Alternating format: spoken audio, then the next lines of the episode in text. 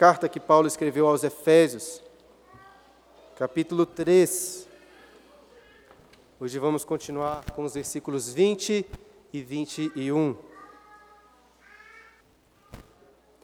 Durante o culto, nós cantamos várias doxologias, tanto hinos como cânticos de doxologia. E fizemos isso ao exemplo do apóstolo Paulo, que encerra este capítulo 3 com uma doxologia. Doxa é glória, e logia, palavra, ou seja, uma palavra de glória ao Senhor.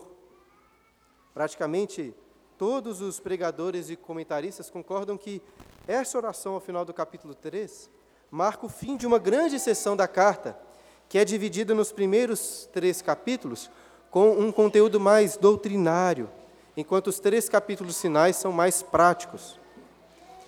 É, não sei se é possível fazer uma separação assim tão forte entre essas duas partes, porque encontramos elementos práticos na primeira metade, assim como elementos doutrinários na segunda metade. De todo jeito, em termos gerais, eu creio que essa é uma boa divisão, de forma que hoje chegamos ao final dessa sessão mais doutrinária da carta.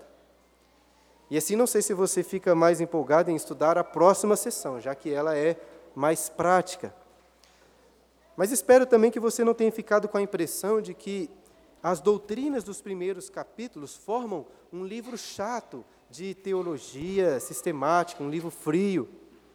Porque, pela graça de Deus, ao meditarmos nessa carta, espero que os olhos do seu coração tenham sido iluminados para contemplar a glória do Senhor que é aqui revelada.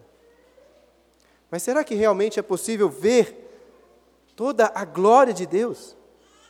O Senhor não tinha dito a Moisés, lá em Êxodo, que nenhum homem poderia ver a glória do Senhor e viver?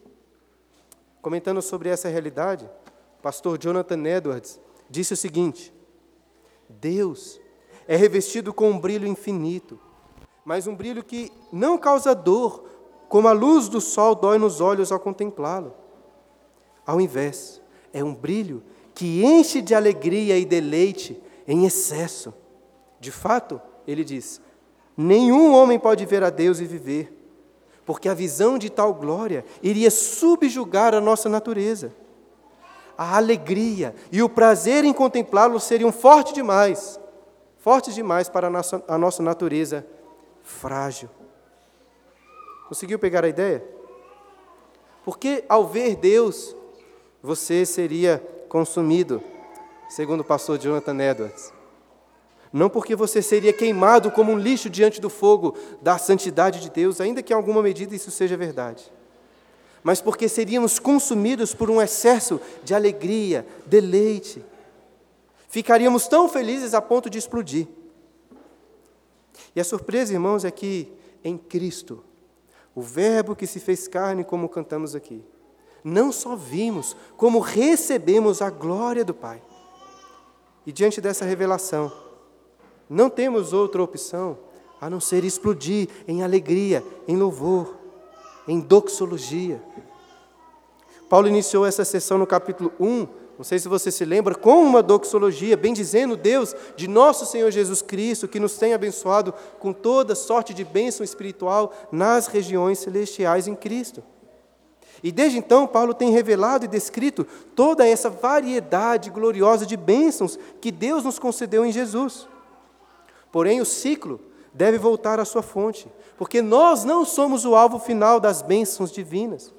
Ele nos concede essas preciosas riquezas para que possamos, junto com o apóstolo Paulo, explodir assim de felicidade em uma doxologia como essa que iremos meditar hoje.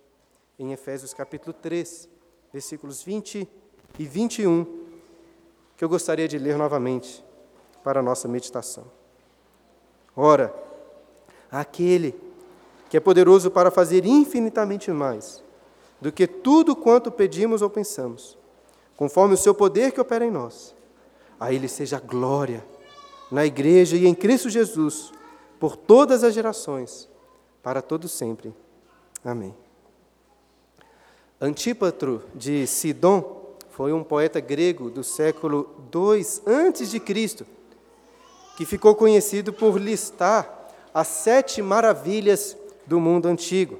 É, vocês já devem ter ouvido falar sobre essas maravilhas, como os jardins suspensos da Babilônia, o farol de Alexandria e a grande pirâmide de Gizé no Egito, a única, a única que ainda é existente.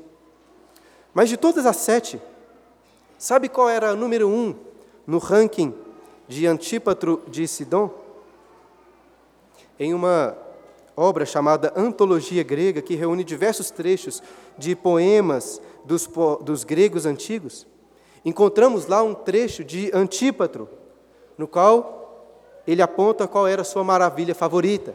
E ele diz o seguinte: Eu contemplei as elevadas muralhas da Babilônia, nas quais há uma estrada para carruagens, e a estátua de Zeus às margens do Alfeu.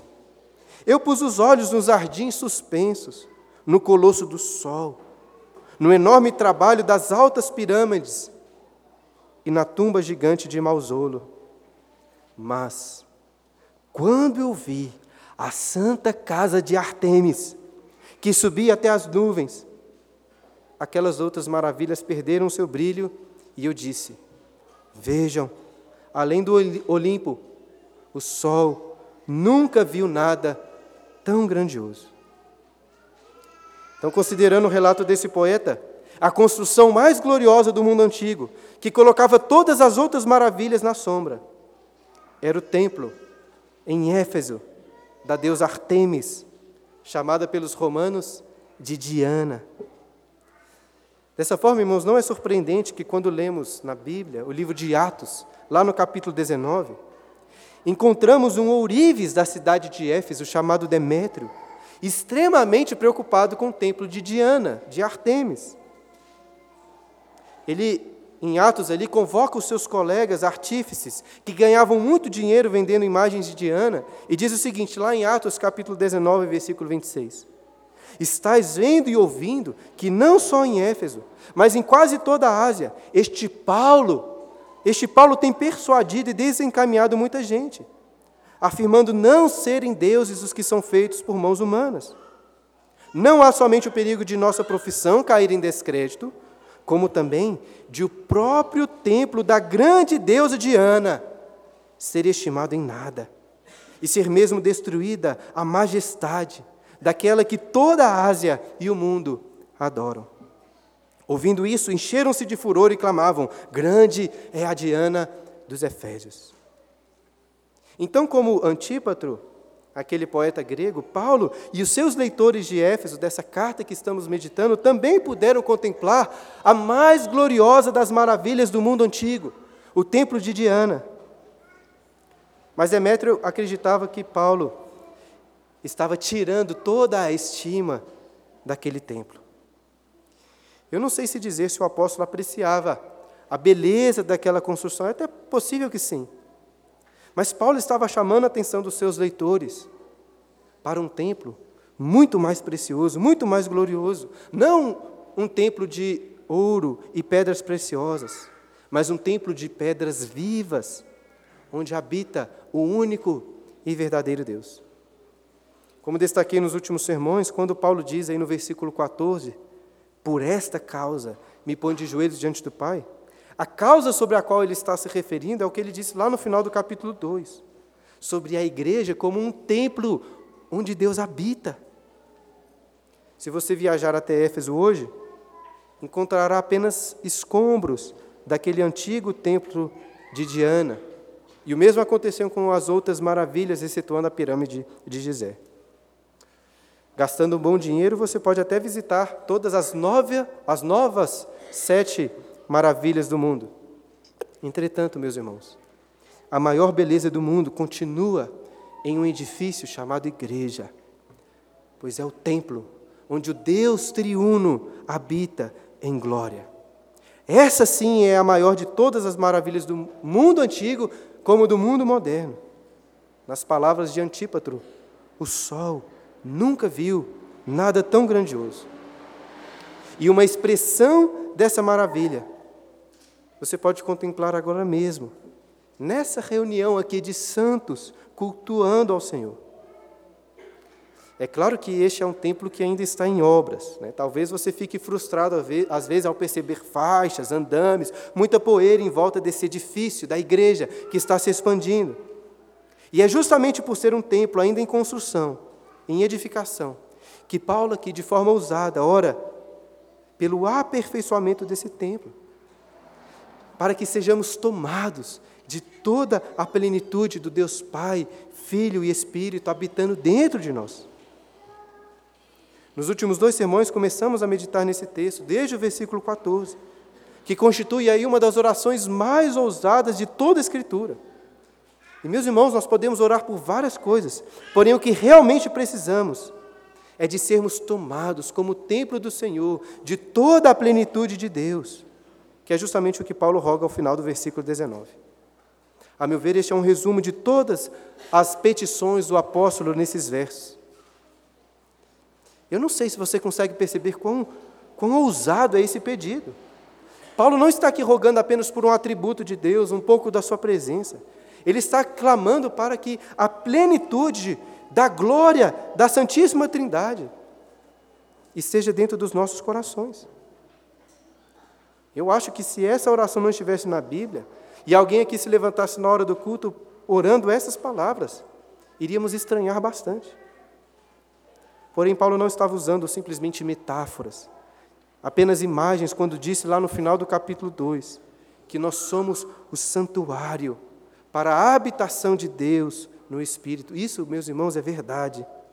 A igreja é a grande maravilha deste mundo, a manifestação da gloriosa e multiforme sabedoria de Deus, como Paulo disse no versículo 10 deste capítulo 3. Mas será que realmente podemos orar para sermos tomados de toda a plenitude de Deus. Se a gente aqui pedisse para que toda a água dos oceanos fosse colocada dentro de uma xícara de café, estaríamos pedindo por algo mais fácil.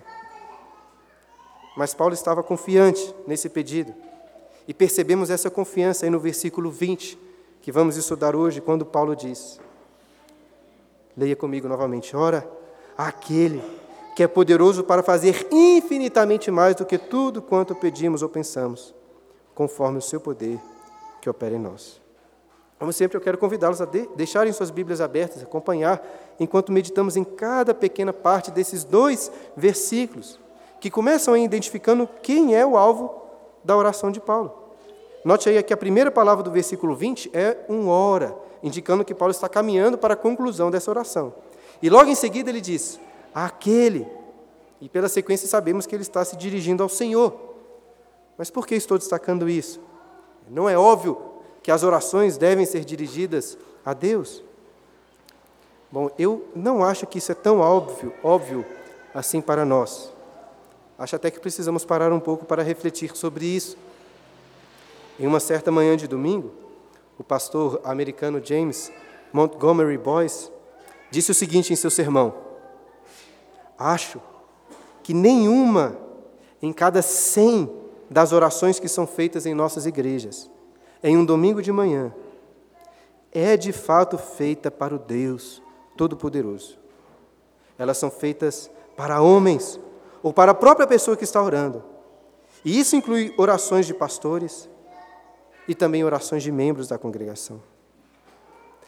Pode parecer uma opinião bem pessimista dele, né? Nenhuma em cada 100. No entanto, independente de um número ser exato ou não, tente avaliar isso se isso não é uma realidade na sua vida. O que passa no seu coração quando você ora com outras pessoas? Seja uma reunião de oração, seja numa mesa agradecendo pelo alimento, ou seja aqui diante de toda a igreja, quando você é convidado pelo liturgista. Será que você fica preocupado com o que os outros vão ficar pensando sobre a sua oração? Será que você fica com medo deles acharem que você não sabe orar direito?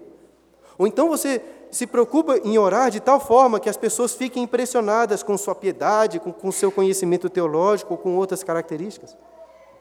Seja sincero consigo mesmo e questione: quantas vezes eu orei, não pensando em Deus, mas preocupado com o que as pessoas ou a pessoa com quem estou orando iria achar das minhas palavras?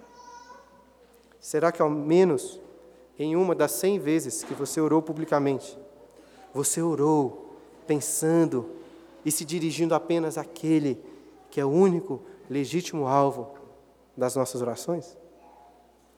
Se formos sinceros, creio que chegaremos à triste conclusão de que constantemente falhamos aí no elemento mais básico, o primeiro ponto aí da oração, dirigindo nossas orações não a Deus, mas a homens. Esse era o erro dos hipócritas que Jesus condenou lá no Sermão do Monte. E justamente porque encontramos essa hipocrisia também no nosso coração, que eu decidi parar aqui para refletirmos apenas nessa segunda palavra aí do versículo 20, lembrando que nossas orações devem ser dirigidas a Deus, àquele.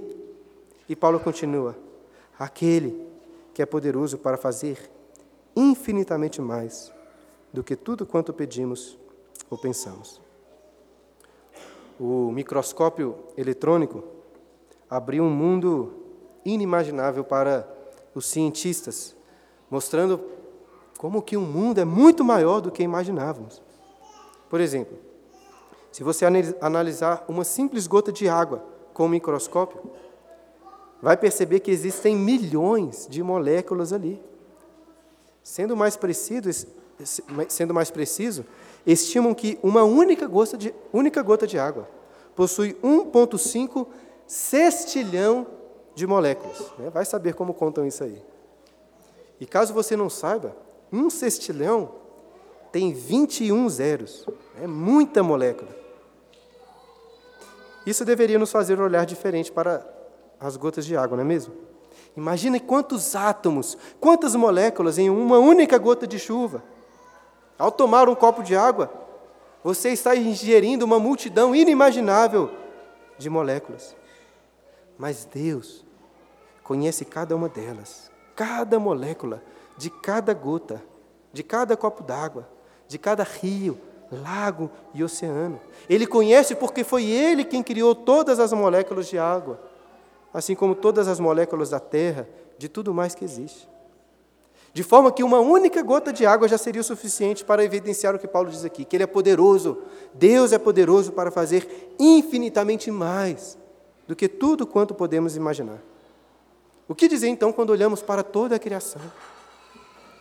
Mas Paulo não está aqui interessado propriamente na manifestação do poder de Deus no mundo que foi criado, e sim no poder de Deus para atender as nossas petições. Certa vez uma senhora perguntou ao pastor o seguinte: Pastor, o senhor acha que devemos orar até pelas pequenas coisas das nossas vidas? Ou somente pelas coisas grandes? E o pastor respondeu: A senhora consegue pensar em qualquer coisa na sua vida que seja grande para Deus? Confiado nisso que Paulo não se acanhava em suas orações, orando pelo poder do Espírito em nosso interior, por Cristo habitando em nossos corações, e para sermos tomados de toda a plenitude de Deus. Irmãos, não tem como orar por algo maior do que isso. É impossível ir mais alto em suas preces do que pedir para que a plenitude da Santíssima Trindade esteja dentro do seu coração. Talvez você possa estranhar como que tantas moléculas cabem dentro de uma única gota, mas muito mais estranho seria se todas a, toda a água dos oceanos de, se coubesse ali dentro de uma xícara de café. E eu, eu estou dizendo isso, pois, como falei antes, se pedíssemos para que toda a água dos, dos oceanos coubesse em uma pequena xícara, estaríamos pedindo por algo mais fácil do que toda a plenitude de Deus em nós. Paulo, porém, nos ensina a sermos ousados, a sermos confiantes que Deus é poderoso para fazer infinitamente mais do que tudo quanto pedimos ou pensamos. Já deve ter tido alguma vez em que seu filho pediu algo para você e você queria muito presenteá-lo, mas por falta de dinheiro ou por alguma outra circunstância você precisou dizer não. Com Deus isso nunca acontece assim como destaquei em outros momentos dessa carta. Ficamos aqui impressionados com a quantidade de termos que Paulo acumula para falar sobre Deus. E muitas dessas vezes a tradução não, não consegue captar tão bem a ênfase como eu acho que é o caso aqui. O termo grego traduzido por mais aí na sua Bíblia, é o termo hiper, que vocês conhecem bem, palavras como hipermercado, hipertensão, hiper qualquer coisa, se referindo a algo alto, grandioso. E Paulo não usa uma, mas duas vezes esse termo hiper, de forma que encontramos aqui um, um super superlativo, como coloca um comentarista. Talvez de forma mais literal, essa frase ficaria assim: para fazer hiper, hiper abundantemente acima de tudo quanto pedimos ou pensamos. E eu acho que o pastor John Stott, em seu comentário, nos ajuda a entender melhor essa capacidade de Deus em atender às nossas orações, quando ele divide essa, essa oração de Paulo aqui em sete diferentes níveis. Perceba como eu vou enfatizar cada palavra dessa oração por vez, nessa divisão. Primeiro, Deus é poderoso para fazer, não um Deus inativo e ocioso, ele não é assim. Dois, ele é poderoso para fazer o que pedimos, pois é um pai que escuta a oração de seus filhos. Ele é poderoso, três, para fazer o que pensamos, pois conhece os nossos pensamentos. E pode fazer até aquilo que temos receio, que temos vergonha de pedir.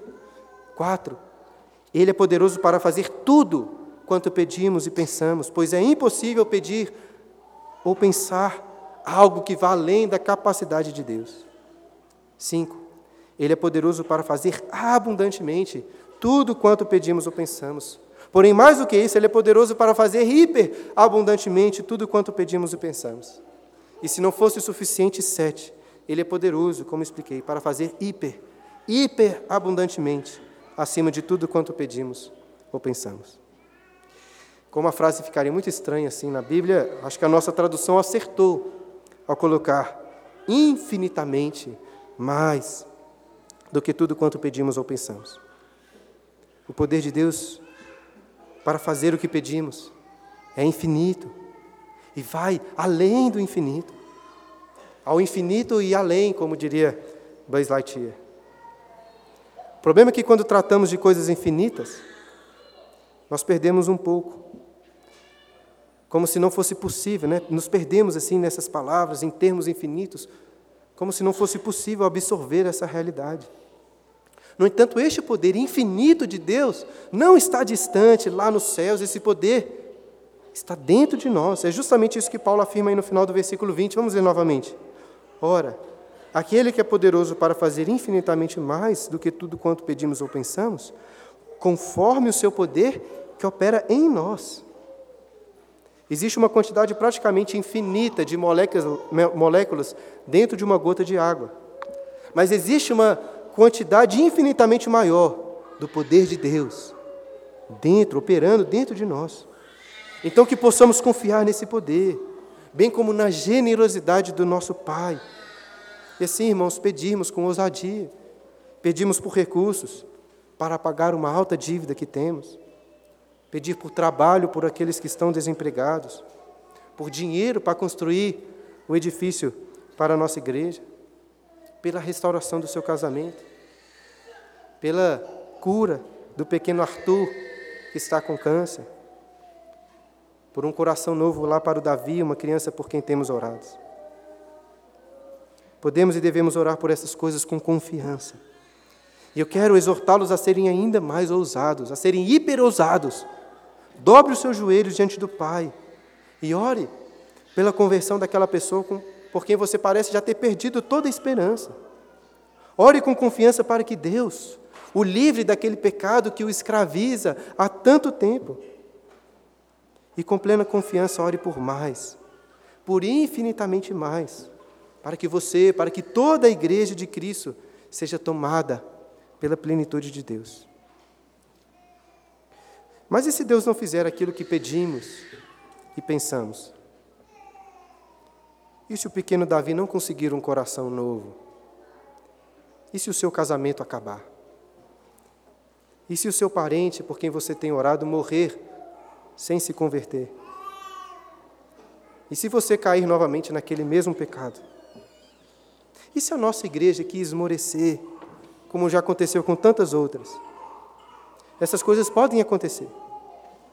E você talvez não vai conseguir enxergar o propósito de Deus nisso tudo, mas mesmo assim, ore confiando que Deus certamente está fazendo infinitamente mais do que você consegue pedir ou pensar. Como Paulo disse aos Coríntios, citando o profeta Isaías: nem olhos viram, nem ouvidos ouviram, nem jamais penetrou em coração humano que Deus tem preparado para aqueles que o amam. E diante dessa esperança e desse poder infinito que opera dentro de nós, não temos outra saída a não ser, junto com Paulo, explodir de alegria e proclamar, irmãos, aquilo que ele diz no começo do versículo 21, olha aí. A Ele, a Deus, seja a glória. Eu disse que não temos outra saída a não ser darmos glórias a Deus, mas infelizmente a realidade é que muitas vezes chegamos a esse ponto aqui da oração e vacilamos feio. E quem me chamou a atenção para esse erro foi o pastor D.A. Carson, em um livro em que ele escreveu sobre as orações de Paulo. E examinando essa oração de Efésios, Carson explica que é possível pedir por boas coisas, só que por maus motivos. Ou seja, podemos até orar pelo poder do Espírito para que sejamos mais santos, ou por Cristo habitando em nossos corações e pela plenitude de Deus em nós. E ainda assim, distorcer esses bons pedidos ao imaginar que, que a realização deles ia em torno de nós mesmos, do nosso próprio aperfeiçoamento, ao invés de termos como objetivo último a glória de Deus. A raiz do pecado é querer usurpar o lugar de Deus. E isso, irmão, irmãos, facilmente acontece em nossas orações. E por isso, segundo o pastor D.A. Carson, a questão mais profunda é a seguinte: será que Deus se tornou tão central em nossos pensamentos, em todos os nossos anseios, e assim então em nossas orações, de forma que não conseguimos pedir algo sem que conscientemente a resposta traga glória a Deus, sem que seja esse o nosso objetivo último? Quão trágico será se nossas petições por coisas boas, ainda nos deixarem pensando primeiro em nós mesmos, ainda pedindo nós por bênçãos, simplesmente para que sejamos abençoados. Ao meditar nessa oração de Paulo, podemos melhorar muito a qualidade das nossas orações, dos nossos pedidos. Eu, pelo menos, aprendi bastante sobre como fazer petições superiores, mais relevantes. Mas eu estarei longe do propósito da oração e de uma vida de real alegria e satisfação se eu estiver pensando, em primeiro lugar, no bem que esses pedidos vão fazer para a minha vida, como eu ressaltei no início, Paulo inicia essa primeira da parte da carta, lá no capítulo 1, com uma doxologia. E a encerra agora com outra doxologia, porque o ciclo deve voltar à sua fonte. Nós não somos o alvo das bênçãos divinas, não o alvo final. O que é algo excelente para nós porque nunca encontraríamos verdadeira alegria em nós mesmos. Deus nos concede essas preciosas riquezas para que possamos, junto com Paulo, explodir de felicidade ao render e entregar toda glória somente ao Senhor. E claro, em última instância, Deus não precisa de homens atribuindo glória ao seu nome, como Paulo faz aqui. Isso porque tudo o que acontece, tudo o que existe, irá convergir para a glória de Cristo, como Paulo já ensinou nessa carta. É impossível fugir desse ciclo de glória ao Senhor. Até mesmo os ímpios que desprezam a Jesus serão instrumentos para que o nome de Deus seja glorificado. Mas se é assim, se Deus é glorificado de qualquer maneira, qual é a diferença que faz se orarmos como Paulo e vivermos como Paulo, dirigindo toda a glória a Deus. Qual a diferença? A diferença está em nossa alegria. Essa é a diferença de um cristão para um ímpio. Porque ambos vão glorificar o nome de Cristo. Mas enquanto o ímpio glorificará ao Senhor através do seu castigo, da sua angústia eterna, o cristão glorificará a Deus, se alegrando nele para todo sempre. Portanto, o desafio para nós é o de compreendermos que buscar a glória de Deus, irmãos, é buscar também o nosso próprio bem. Pois não há alegria maior do que viver apenas para a glória do Senhor. Pastor Jonathan Edwards, quando jovem, compreendeu muito bem essa realidade. Entre 17 e 18 anos, ele escreveu várias resoluções para a sua vida, sendo que a primeira dessas resoluções começa assim: Resolvi que farei tudo aquilo que seja para a maior glória de Deus e para o meu próprio bem, proveito e agrado, durante toda a minha peregrinação, sem nunca levar em consideração o tempo que isso exigirá de mim, seja agora ou pela eternidade fora. Percebe como o pastor Jonathan Edwards juntou na mesma resolução a glória de Deus e o seu próprio bem, proveito, agrado? E talvez seja muito difícil para você fazer uma resolução tão firme como essa. Mas como se não fosse o suficiente, Jonathan Edwards insiste assim na seguinte, na, na seguinte resolução, né? a resolução de número 2. Resolvi permanecer na busca contínua de novas maneiras para poder promover a resolução acima mencionada. Então, que possamos, junto com Paulo, irmãos, e com Jonathan Edwards, orarmos e fazermos todas as coisas, dizendo em nosso coração, como Paulo aqui, a Ele, a Deus, seja a glória. Eu disse que o ciclo precisa voltar a Deus, que toda glória deve ser dada a Ele. Mas isso não significa que a glória de Deus vai ficar lá em cima, longe de nós. Perceba aí na continuação do versículo 21, como Paulo continua orando, dizendo assim: A Ele seja a glória na igreja e em Cristo Jesus. Ou seja, a glória de Deus é manifestada no noivo e na sua noiva, em Cristo e sua igreja. Evidentemente, a igreja não possui glória em si mesma. Por natureza, somos como uma mulher terrivelmente suja, promíscua, adúltera.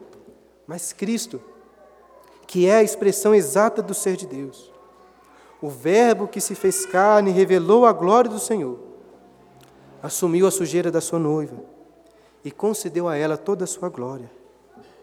Assim como a glória de Deus desceu e encheu o tabernáculo, e posteriormente desceu e encheu o templo, Cristo desceu e encheu a sua igreja. Toda a glória do Pai é a glória do Filho, e toda a glória do Filho é a glória da sua noiva. O templo de Diana em Éfeso, bem como todas as outras maravilhas deste mundo, perdem o seu brilho diante da glória da igreja em Jesus. Algumas pessoas querem experimentar a alegria da glória, da presença de Deus em suas vidas, mas não ligam tanto para a comunhão na igreja. E isso simplesmente não existe. Porque é na comunhão dos santos que a glória de Deus desce.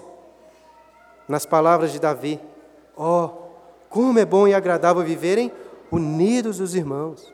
É como óleo precioso sobre a cabeça, o qual desce para a barba, a barba de Arão, e desce para a gola de suas vestes. É a glória de Deus sobre a sua igreja. Não sei se eu tenho alguém aqui cansado de ouvir sobre a unidade da igreja, mas pela graça de Deus voltaremos a falar sobre este tema no próximo capítulo. iremos, irmãos, render a glória a Deus na unidade da igreja e em Cristo Jesus por muito tempo ainda. Como Paulo diz aí na continuação do versículo 21. A Ele seja a glória, na igreja e em Cristo Jesus, olha aí, por todas as gerações. Essa semana, atualizando o hall de membros, contabilizei que já temos mais de 70, 70 crianças como membros aqui da nossa igreja. Elas são a geração mais recente que Deus tem levantado. E não existe nada de mais importante para os nossos filhos do que a glória de Deus sendo manifestada na vida deles. Recentemente eu dei um estudo aqui falando sobre a importância das crianças no culto, como estão aqui. E a presença delas é muito importante para evidenciar a nós e ao mundo que as portas do inferno não prevalecerão contra a igreja. Um testemunho disso. Nós temos muito a aprender com as crianças no culto e elas conosco. Porque o louvor que prestamos a Deus, a adoração, não pode ficar contido. Nosso louvor deve ser contagioso. essa nova geração precisa ser contagiada pela glória de Deus. Ao perceber aqui seus irmãos, seus pais, seus avós adorando e se alegrando no Senhor com todo o seu coração. E certamente eu não sou o único que fica imaginando essas mais de 70 crianças crescendo, contagiadas pela glória de Deus, e então se casando, criando outras gerações de filhos também para a glória do Senhor. Esse é o nosso propósito. E faremos isso por todas as gerações, até o fim. E para além do fim, como Paulo diz, concluindo sua oração, por todas as gerações, para todo o sempre. Até quando vamos render glória a Deus na igreja e em Cristo? Para sempre. E citando Buzz mais uma vez, ao infinito e além, para todo sempre. O templo de Diana em Éfeso, por mais glorioso que fosse, passou. Hoje encontramos lá apenas escombros. Todas as maravilhas desse mundo, até, a, até mesmo a grande pirâmide de Gizé, lá no Egito, vão passar. Mas a igreja gloriosa de Cristo permanecerá para todo sempre. Nós lemos aqui aquela visão de João em Apocalipse 7, quando ele viu essa igreja em uma grande multidão que ninguém podia enumerar, de todas as nações, tribos, povos e línguas, e que estavam diante do trono de Deus cantando, como nós cantamos aqui, o louvor, e a glória, e a sabedoria, e as ações de graças, e a honra, e o poder, e a força, sejam ao nosso Deus, pelos séculos dos séculos. Amém. Que seja também essa a nossa oração para todo sempre. E assim chegamos ao final da primeira parte dessa sessão da carta, essa parte aqui recheada com tantas doutrinas. Como disse no início, não sei se você fica mais empolgado em estudar a próxima sessão, já que ela é mais prática. Mas espero que você não tenha ficado com a impressão né, de que esses primeiros capítulos formam um livro meio chato, assim, de muitas doutrinas frias, um livro de teologia sistemática pela graça de Deus, ao meditarmos essa carta, os nossos corações foram iluminados para contemplar a beleza e a glória do Senhor, levando eu e você a explodir de alegria em uma doxologia junto com o apóstolo Paulo no final dessa sessão. E só podemos fazer isso porque Cristo é a nossa doxologia. Como eu expliquei na introdução, doxa é glória, logia, palavra, ou seja, uma palavra de glória. E Cristo é a perfeita palavra da glória de Deus, que se fez carne e hoje habita com seu Espírito em nossos corações. Mas para que pudéssemos dar glória ao nome de Deus, para que pudéssemos nos alegrar nele para sempre, Cristo assumiu toda a nossa miséria, todas as nossas ofensas contra o nome do Senhor. Não podemos, irmãos, terminar de ler essa bela oração de Paulo sem antes considerarmos o quão distantes estávamos dessa realidade descrita aqui. Veja, hoje podemos admirar muito o que é dito nesses versos, mas em nossa natureza, original, odiamos cada uma dessas palavras. Hoje podemos nos colocar de joelhos em reverência e submissão diante de Deus, mas antes estávamos de costas, em rebeldia contra a Sua vontade. Hoje podemos chamá-lo de Pai, com toda a família de, da fé nos céus e na terra. Mas antes éramos filhos da ira, tomando o nome de Satanás, junto com toda a família dos rebeldes, da terra e do submundo das trevas. Hoje clamamos segundo a riqueza da glória de Deus mas merecíamos apenas a riqueza da sua ira. Hoje somos fortalecidos com o poder do Espírito em nosso homem interior, mas antes o que estava sobre nós era o poder da morte. Hoje pedimos para que Cristo habite em nossos corações, mas antes eram trevas que habitavam ali. Não estávamos arraigados e alicerçados em amor, mas em ódio.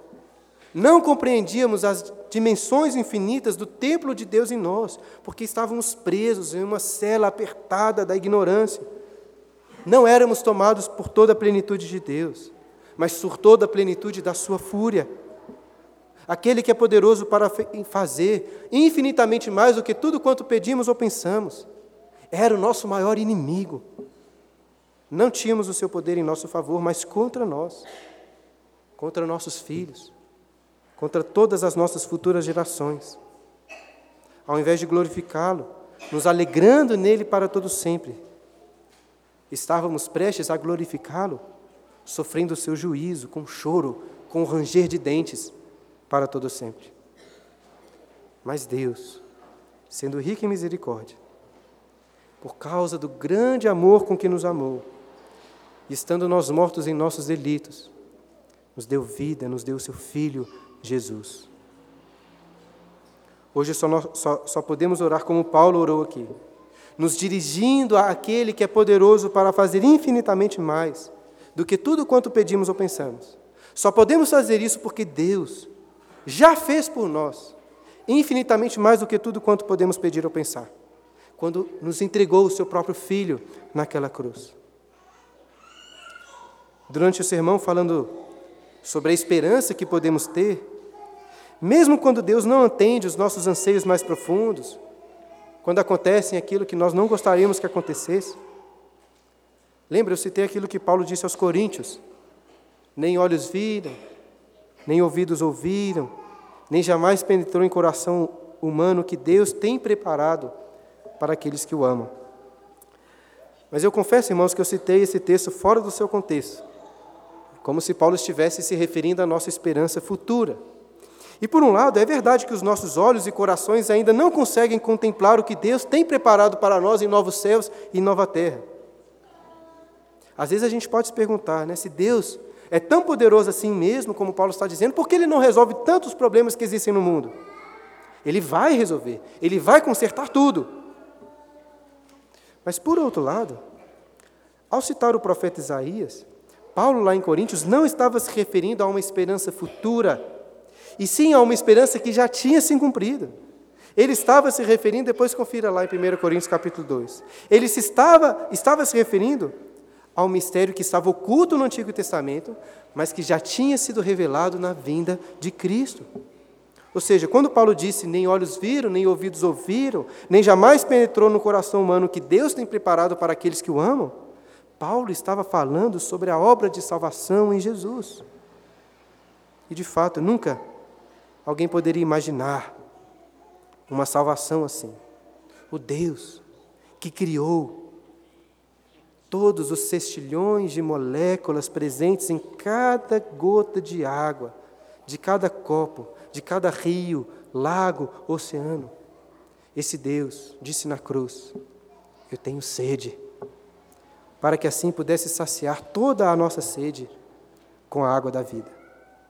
O Deus que pode fazer infinitamente mais do que tudo quanto pedimos ou pensamos se fez fraco para nos dar a sua força. No Getsemane, Jesus se colocou de joelhos diante, diante do Pai, como Paulo se coloca aqui. E Jesus orou: Pai, tudo te é possível. Passa de mim este cálice. Tudo é possível ao Pai mas ele nunca poderia renunciar à sua própria honra e à sua justiça.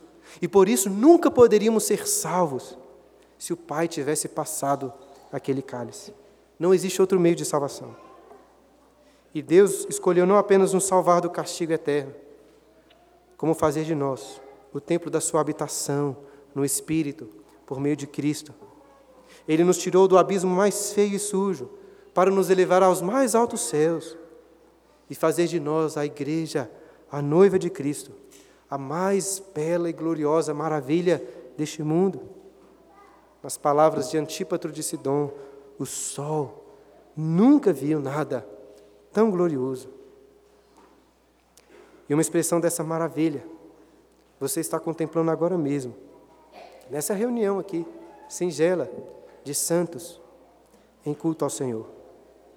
Portanto, irmão, se Deus já fez hiper, hiperabundantemente acima de tudo quanto podemos pedir ou pensar. Quando não poupou seu próprio filho, mas derramou sobre ele o cálice da sua ira eterna.